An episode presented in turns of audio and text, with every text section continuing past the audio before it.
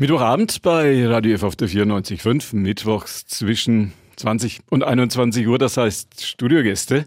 Günther Moosberger wünscht Ihnen einen gemütlichen Winterabend zu Hause. Gute Fahrt, wenn Sie im Auto unterwegs sind. Ein Schauspieler ist heute Abend zu uns gekommen. Thorsten Danner ist da. Schönen guten Abend. Schön, ja. dass Sie da sind. Schönen guten Abend. Freut mich sehr. Bei uns tief in der Südstadt. Haben Sie gleich hergefunden? Ich hab, bin mit dem Navi. Äh, ich bin mit dem Fahrrad und mit, mit Google Maps. Hat Sie zielsicher zu uns ins Funkhaus ja. geführt. Wir haben Sie eingeladen, dass Sie derzeit, sagen wir mal, im Erfolgsstück der Saison am Nürnberger Staatstheater auf der Bühne stehen, natürlich noch zusammen mit Kolleginnen und äh, Kollegen. Dieses Stück geht schief. Fast volles Haus, Abend für Abend, Sie mittendrin. Was freut das Herz des Schauspielers, nehme ich an? Ja, es macht einem nicht so glücklich, wie wenn man in den vollen, vollen Saal guckt. Das ist da eine dunkle Wand. Natürlich ist der Zuschauerraum dunkel, aber man sieht schon, man nimmt die, die Menge der Leute nimmt man ganz klar wahr.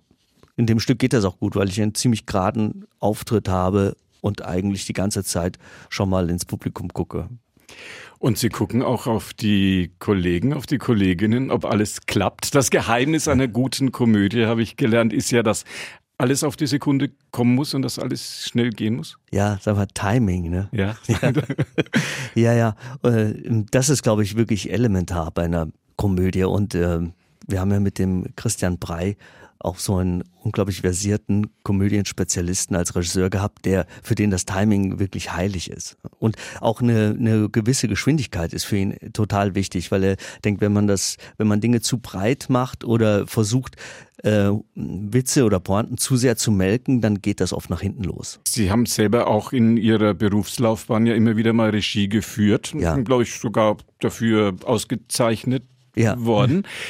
Braucht das einen ganz besonderen Charakter Typus, wenn man so wie Christian Brey jetzt hier bei dieses Stück geht schief, wenn man Komödien machen will?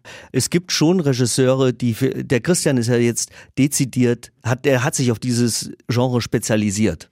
Ich glaube, er macht gar nichts anderes und es interessiert ihn auch gar nichts anderes. Es gibt andere Regisseure, die können gut schwere Stoffe machen und haben aber trotzdem Humor und könnten auch eine Komödie. Warum nicht? Ja. Wie ist das bei den Schauspielern? Gibt es Schauspieler, die gut schwere Stoffe spielen können, die vielleicht ganz ungern eine Komödie spielen würden? Also ich glaube, gern spielt das fast jeder Schauspieler. Ja.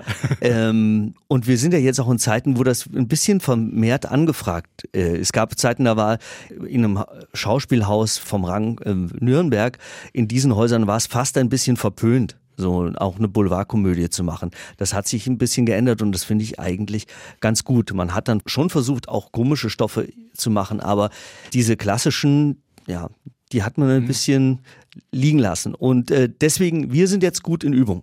Jan-Philipp Kloger hat ja mit Komödie Banküberfall ist das, ähm, glaube ich, ja schon mal eines dieser großen West End-Stücke, dieser ja. großen britischen Komödien hier mit großem Erfolg auf die Bühne gebracht. Und jetzt dieses Stück geht schief. Was geht in dem Stück alles schief? Und ist Ihnen jetzt auch schon mal was schief gegangen, was nicht schief hätte gehen sollen? Geheimnis. Nee, äh, außer dass wir bei den Proben, ähm, wenn das Tempo hoch ist und man will auch, man hat diesen sportlichen Ehrgeiz, dass das Tempo hoch bleibt, das, was dann schief geht, ist der Text. Manchmal. Aber nur in den Proben. Jetzt, jetzt funktioniert das.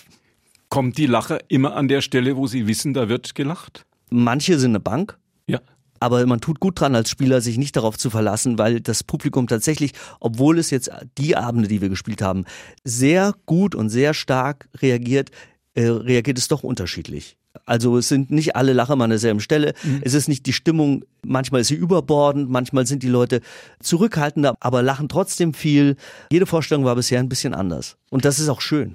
Wie sehen Sie Ihre Rolle, die Radio F-Hörerin, die Radio F-Hörer, die jetzt dabei sind, werden sagen, Thorsten Danner habe ich natürlich auch im Programmheft gesehen oder manche, die vielleicht jetzt noch vorhaben, da hinzugehen. Was ist Ihre Rolle?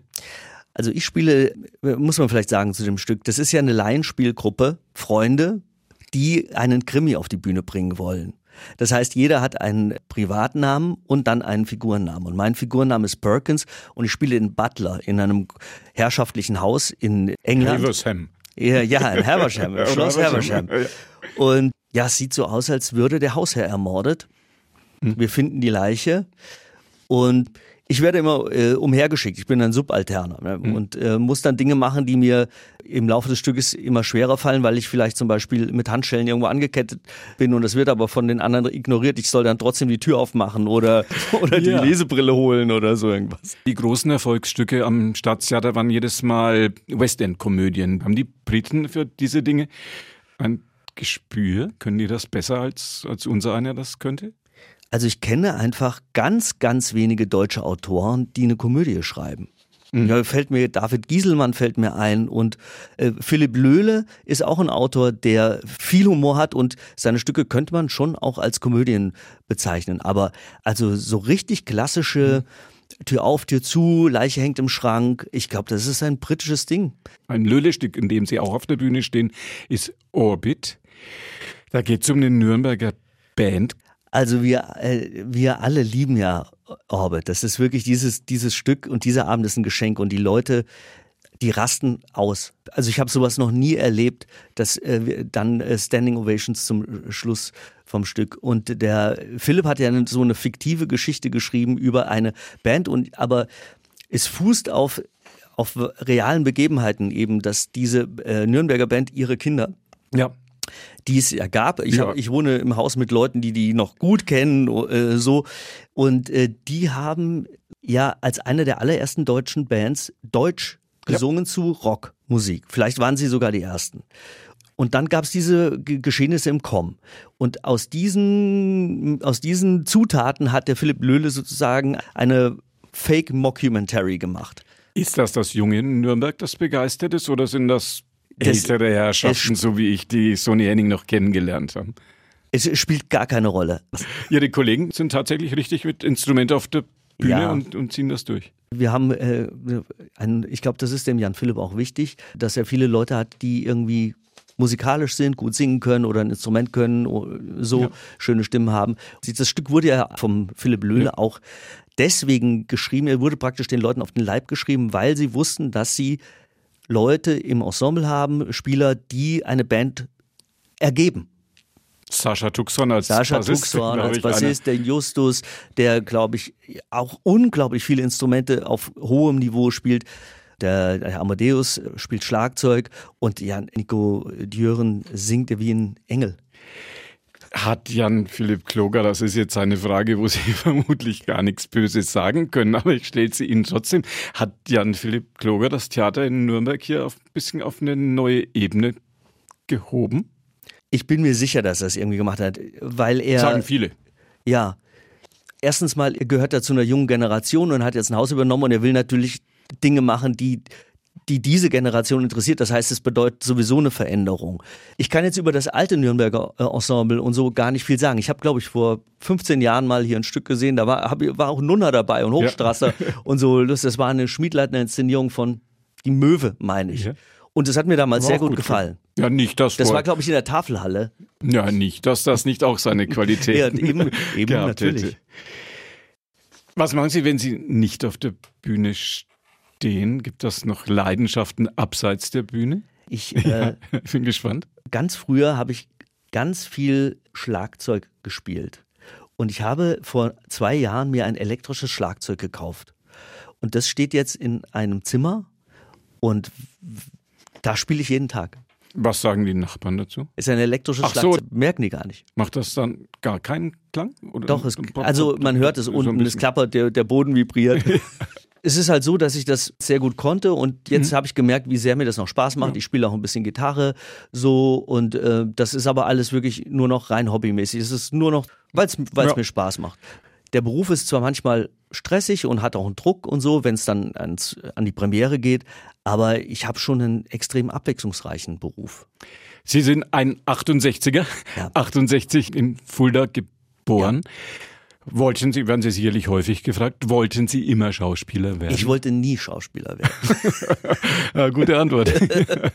ja, ich habe ähm, mit 15 angefangen, Instrumente zu spielen und habe in Bands gespielt und das war ganz toll. Und dann habe ich mit zwei Freunden zusammen, haben wir ein, eine Kabarettgruppe gegründet. Damals liefen diese, waren die Hildebrands, Dieter Hildebrand und so auf dem Höhepunkt, aber dieses rein politische Theater, das hat uns eigentlich nicht mehr gereicht. Und dann kamen so Leute, in, in Stuttgart gab es eine Gruppe, die hieß die kleine Tierschau, die sehr anarchistische Slapstick, Film mit Musik gemacht haben. In Köln gab es die nie gelungen. Und, äh, und dann gab es diesen Helge Schneider das hat uns gefallen und dann haben wir so eine Art Musikkabarett gemacht mit eigentlich, eher auch so mit englischen so mhm. Slapstick-Sachen und so. Und das hat mir enorm gut gefallen. Das haben wir zwei, drei Jahre gemacht. Da haben wir auch ähm, Preis gewonnen, Nachwuchspreis in Fulda. Und dann war aber der Punkt, einer unserer Mitglieder, der war schon Flötenbauer, Blockflötenbauer, der hat jetzt seine eigene Firma. Und wir anderen beiden, wir wussten ja, wir müssen ja irgendwas lernen. Und dann haben, ihren Beruf lernen. Da haben ihre Eltern gesagt, Junge, lern doch mal was Anständiges. und, dann, und haben sie auf die Schauspielschule geschickt. Nein, ich habe dann gedacht, nee, ich, damals gab es ja noch Zivildienst. Ich habe 20 Monate Zivildienst gemacht in der Schule, in einer äh, Sonder- und Heilpädagogischen Einrichtung. Mhm. Und dann dachte ich, ja gut, das kann ich mir vorstellen, Sonder- und Heilpädagogik äh, zu studieren und der Lehrer zu werden. Dann habe ich das studiert in Frankfurt. Und da habe ich im Wohnheim gewohnt und da gab es halt eine große Küche und da muss ich irgendwie unterhaltsam gewesen sein, weil dann fingen an, mehrere Leute unabhängig voneinander zu mhm. mir zu kommen und sagen, willst du nicht schauspielen? Und ich habe gesagt, ah, nee. Und dann hatte ich aber einen Studentenjob am Schauspiel Frankfurt. Wir haben da so äh, Requisiten gebastelt für eine große mhm. Produktion. Und dann war ich ein paar Mal dort und dann habe ich eigentlich Feuer gefangen. Und dann habe ich angefangen, mich vorzubereiten für Vorsprechen. Und Sie haben gelernt in Wien? In Wien, genau drei Runden, viele Mitbewerber und dann äh, bibbert man sich durch und hofft, dass man genommen wird. Und das war dann in meinem Fall Wien und das war, ja, keine Ahnung, bestimmt ist Bochum auch toll und sowas, aber ich bin so froh, in Wien gelandet mhm. zu sein, weil die Stadt halt so. Schöne Stadt? Unglaublich toll ist. Wie erleben Sie in Nürnberg? Sie sind ja ein bisschen rumgekommen, waren in Mannheim am, ja. am Nationaltheater. Wie erleben Sie Nürnberg aus der Perspektive? Ich hatte, als ich von Mannheim, ich habe 16 Jahre in Mannheim gelebt und Mannheim war die erste Stadt, wo ich mich rundum wohlgefühlt habe. Hat das außer Ihnen schon mal jemand gesagt? Ich, ich weiß es nicht. Die Mannheimer sagen immer, man weint zweimal, wenn man hin muss ja. und wenn man wieder geht. Ich war vorher dann so in, äh, in kleineren Theatern irgendwo, wo ich mich in den Städten nicht so wohl gefühlt habe. Und da war es zum ersten Mal, dachte ich, ach, das gefällt mir irgendwie. Und als ich, als ich mich dann entschlossen habe, hier dem Ruf von Jan Philipp zu folgen, da habe ich mir natürlich Sorgen gemacht. Und das ist jetzt keine Schleimerei. Ich kam hier an und ich, es war vom ersten Tag an gut. Mir hat es hier gleich gefallen. Sind Sie nicht der Einzige? Ja. Nein, ist ja, toll. Ja. Sie machen auch oder haben gemacht Fernsehen? Ja. Film immer wieder mal. Das ergibt sich immer mal. ZDF-Serie habe ich gesehen. Genau, im Staatsanwalt habe ich mal mitgespielt. Aber es ist, das ist jetzt, wenn man so fest im Ensemble ist, hm. dann ergibt sich das nur gelegentlich. Ich habe jetzt, im Februar habe ich fünf Drehtage. Äh, das ist ein äh, Spielfilm, der hier in der Nähe von Nürnberg sogar produziert wird. Die Firma heißt Aptos. Hm, äh, mehr kann ich, glaube ich, gar nicht dazu sagen, aber freue ich mich drauf. Es gibt Menschen, die sagen, Schauspiel ist Bühne und wenn man im Fernsehen oder wenn man Filme dreht, da sitzt man den ganzen Tag rum und hat mal drei, vier Sätze zu sagen und dann kommt die Kamera, man sagt die drei, vier Sätze und dann sitzt man wieder rum. Stimmt das?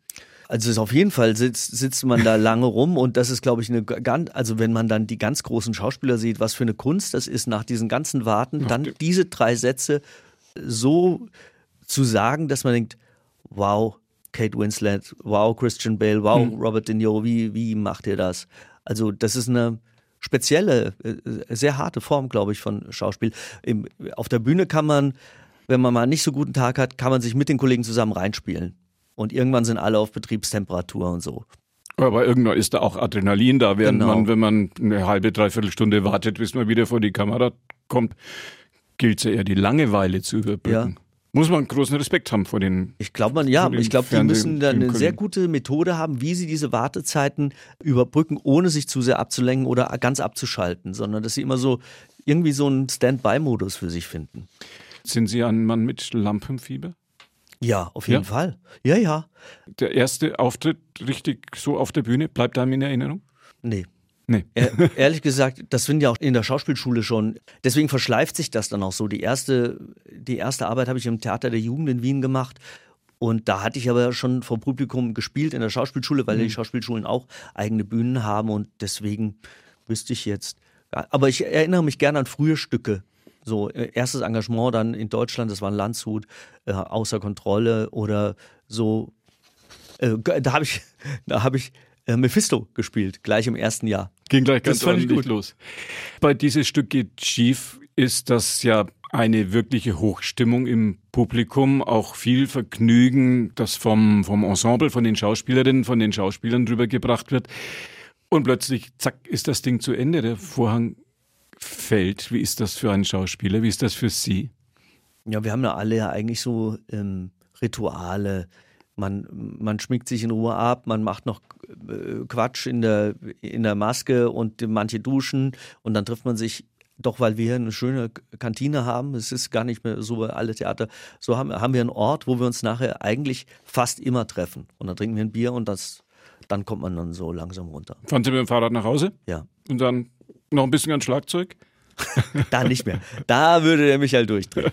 Kann man da schlafen, wenn man so mit viel Adrenalin einen ganzen Abend auf der Bühne war? Naja, ich glaube, ein, zwei Stunden, zwei Stunden, glaube ich, brauche ich dann schon. Und dann kann ich aber auch gut schlafen.